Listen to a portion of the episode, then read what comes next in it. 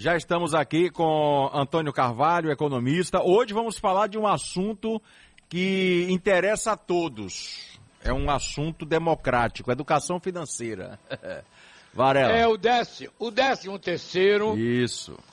Pagamento de dívidas. É, o brasileiro ou... ele é assim, né? Ele se endivida o ano todo para pagar dívida em dezembro. Pois é. Professor tá aí? Tá aqui, tá aqui ao nosso lado. Professor Antônio. Antônio Carvalho. Bom dia, professor. Bom dia, Varela. Bom dia, Calil. Bom dia. Bom dia, ouvintes do Balanço Geral. Prazer estar aqui com vocês. Bom, educação financeira. Hoje está difícil, porque não tem como educar o que não tem. Rapaz, nós temos 60 milhões de brasileiros endividados. Como é o nome, termo A... bonitinho? Inadimplentes. Ina... Para esse povo sobreviver, professor, o que tem que fazer? Varela, o endividamento no Brasil é uma coisa crônica. É, eu acompanho isso lá desde 2008, 2009, né, quando terminei uma das minhas primeiras formações e o percentual de endividados no Brasil, neste período que eu acompanho, nunca foi inferior a 50%. Então, é muita gente endividado. Muita gente endividado. Ao que atribuímos isso, Varela, Calil e senhores ouvintes aqui do Balanço Geral?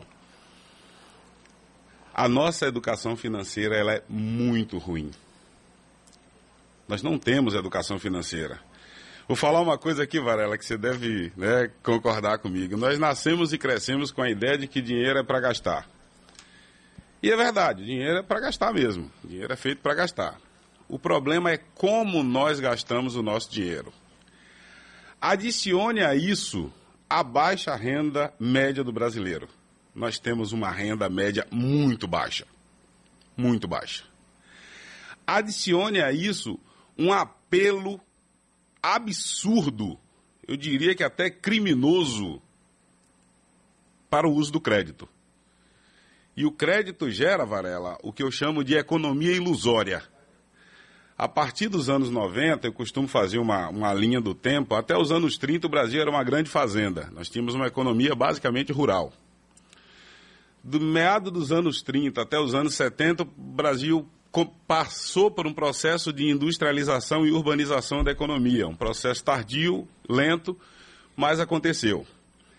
Mergulhamos no final dos anos 70 até o início dos anos 90 numa crise sem precedentes. Nós que temos mais juventude acumulada, né, Varela?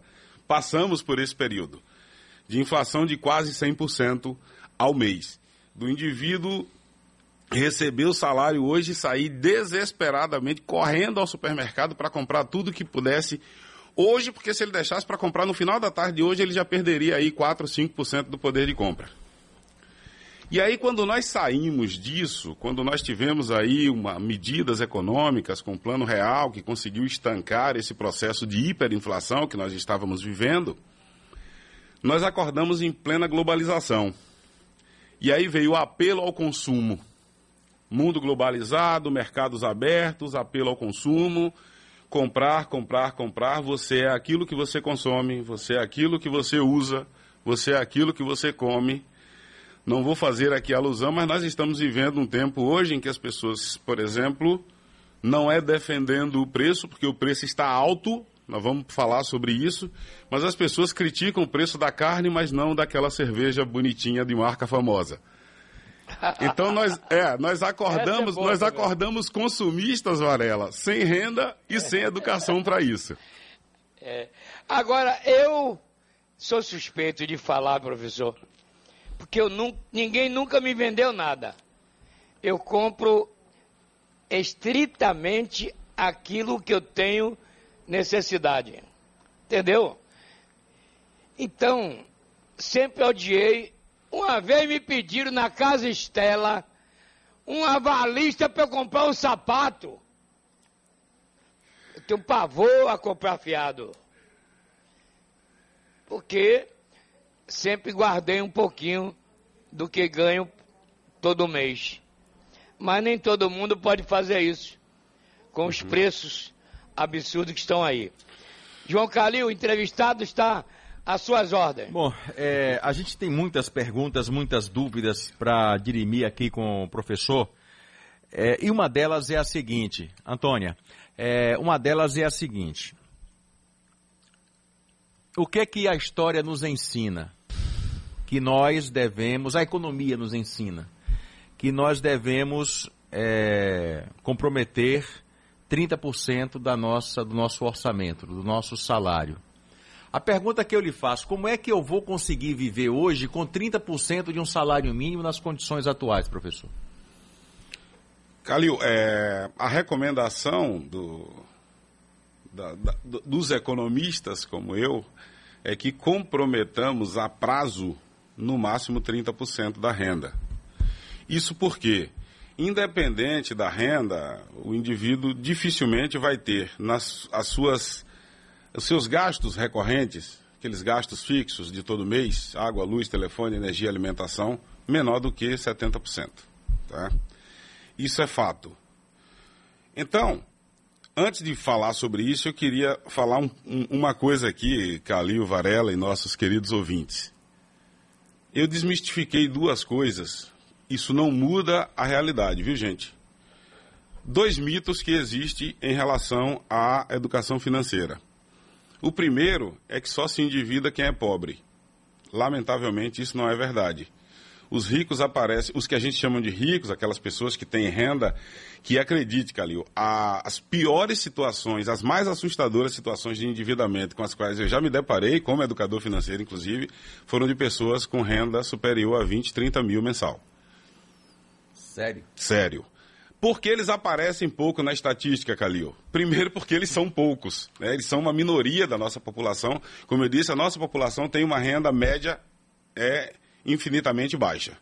Segundo, são pessoas que, pela sua posição social, elas não se expõem. Elas não vão à televisão dizer que estão endividadas, ou elas não vão responder pesquisa de endividamento, lamentavelmente. Mas eu atendi uma pessoa com uma dívida de 1 milhão e 200 mil reais, ou seja, uma dívida impagável. Ela vai, infelizmente, morrer de velha, essa pessoa vai morrer de velha sem conseguir pagar, mesmo tendo uma renda elevada. Então, isso é uma coisa complicada. A segunda é só gasta com banalidades, com coisa desnecessária, com bobagens, como a gente costuma dizer na linguagem popular, pessoas que têm maior renda. E isso também não é verdade. Eu trabalhei e trabalho com projetos sociais, circulo pelas áreas mais pobres da cidade de Salvador e por, por áreas pobres também da zona rural e de outros municípios, e nós encontramos pessoas com renda muito baixa, com a casa cheia de tranqueiras de coisas que às vezes nunca usou, ou usou uma vez, ou comprou por impulso, né? comprou por vaidade, por coisa, por coisas supérfluas. Professor, eu vou só pedir um tempo ao senhor, porque eu estou na hora do intervalo e a gente vai continuar essa conversa importantíssima para tirar as dúvidas e para a gente aprender. A gente continua aqui ao vivo com o professor Antônio Carvalho Varela. Professor, mais de 80% do aposentado ganha salário mínimo da Previdência Social. Mas os empréstimos compulsórios estão emprestando dinheiro, já vem descontado é, o salário, e faz o que esse pobre aposentado de salário mínimo, professor?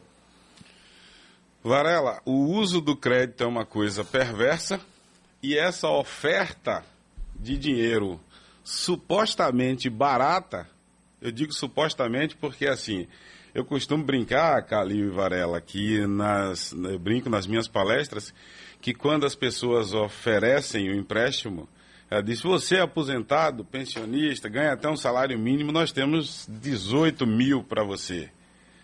E você imagina, Varela, 18 mil resolveriam todos os meus problemas. Será? Na verdade, o que você faz é resolver um problema no presente e constituir um problema para longos anos. Porque como as taxas de juros desses tais consignados, né, que são empréstimos, como você disse, compulsórios, que uma vez que você toma, ele já vem descontado na folha de pagamento, e eu brinco com os servidores públicos, as pessoas que, que são o alvo principal desses né, aposentados, pensionistas e servidores públicos, que a Previdência ou a fonte pagadora primeiro paga a financeira para depois pagar a você.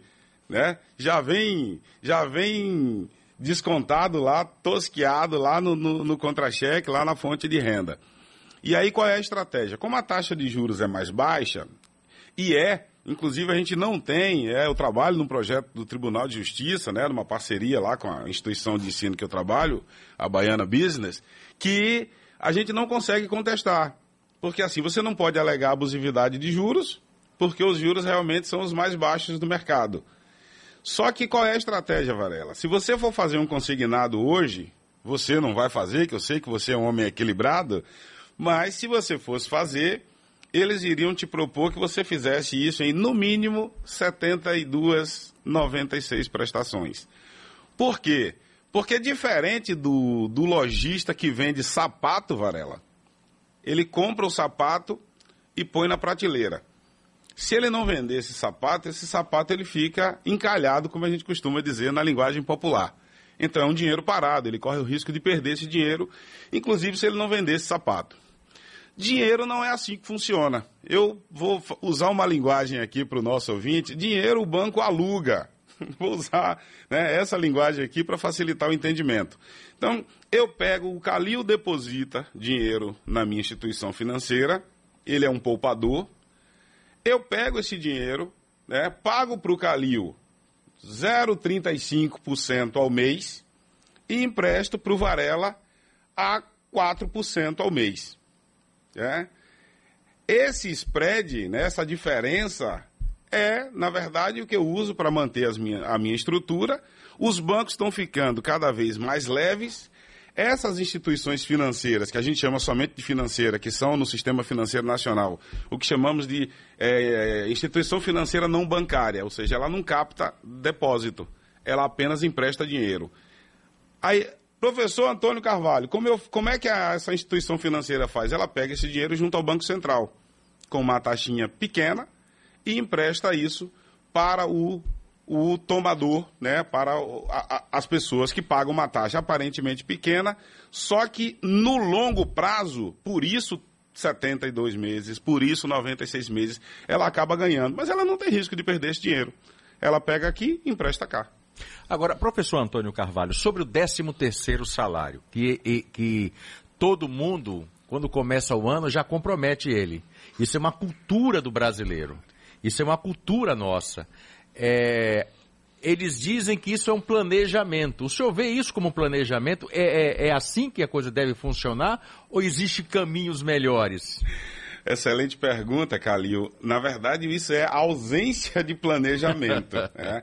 O indivíduo que já antecipadamente gasta aquilo que deveria ser uma renda extra, quando se pensou o 13º salário, foi na verdade um abono, né, um, um ganho extra num período festivo ali que você pudesse, inclusive, celebrar né, as festas de final de ano e se preparar para aquele início de ano que é sempre pesado início de ano é sempre pesado. Quem tem filho, você tem matrícula, você tem material escolar, né? mesmo aqueles que IPVA. não têm, você tem todo, todos os IS, né, Varela? Todos os IS, é IPVA, IPTU, é, IPTU. todos, todo, todos os impostos vêm nesse início de ano. E aí o que é que infelizmente as pessoas fazem, Varela? Ao invés de pegar esse dinheiro extra usar um pouco ali para fazer, sei lá, uma festinha no final do ano, né? Ninguém é de ferro. A gente não pode viver só para trabalhar, né, Varela? E iniciar o ano equilibrado, não. Infelizmente as pessoas gastam. Eu digo que, que as pessoas é, acham que o problema está é, entre o Réveillon e o Natal. E o problema às vezes está entre o Natal e o Réveillon.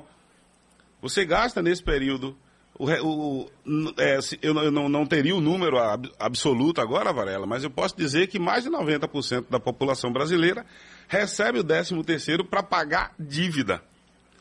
E detalhe, a maioria já paga a dívida pensando, bom, eu já me livro dessa, eu já me habilito de novo para o crédito, eu já limpo o meu nome, e aí não é à toa que nós temos os feirões nesse período de final de ano, é, que o CDL, que os, os organismos de proteção ao crédito fazem, para meio que limpar o nome da galera, para para esse público voltar a comprar. E infelizmente é assim que funciona.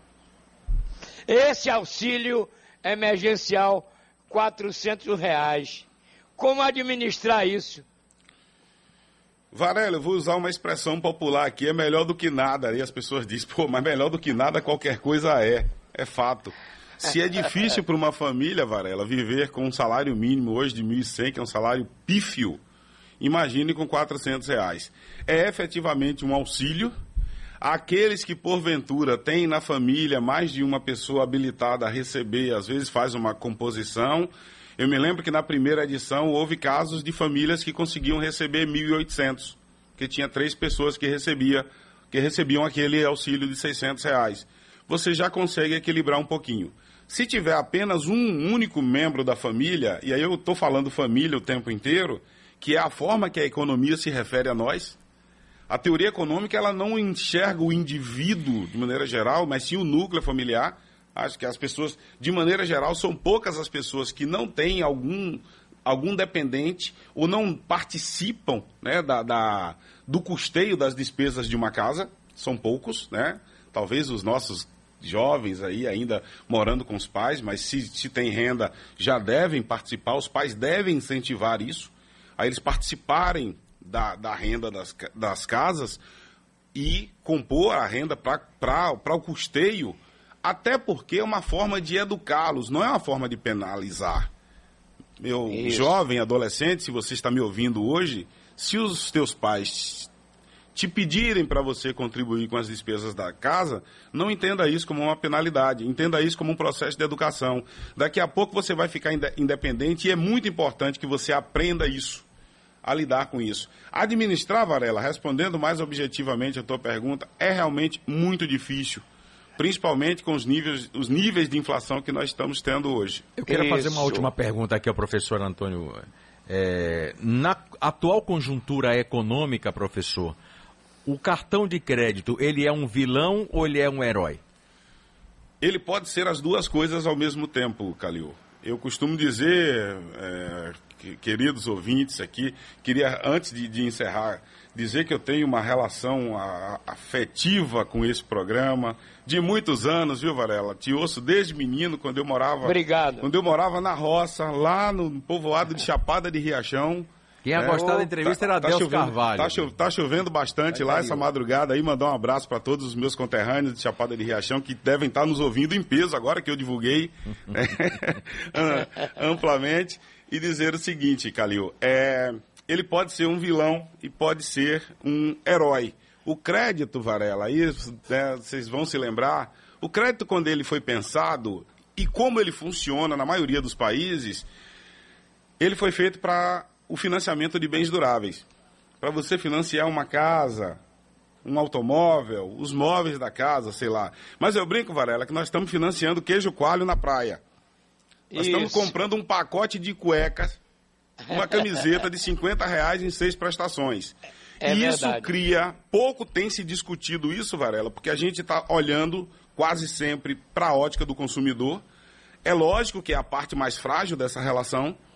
Mas se nós olharmos para a economia como um todo, Varela, imagine um lojista com uma loja num centro comercial que ele paga aluguel, condomínio e fundo de comunicação ele paga energia, contabilidade e folha de pagamento todo mês. E ele vende uma camiseta de 50 reais para receber com seis meses, Varela. Meu irmão. Ele quebra. E isso Deus é que nós estamos tendo, isso que nós estamos tendo que eu chamo de economia ilusória. Ela endivida isso. o consumidor e quebra o pequeno empresário. Antônio Carvalho, professor, economista, Deus te abençoe. Muito obrigado é que nosso tempo está curtinho aqui hoje. Esperamos muito bom, em né? outro momento.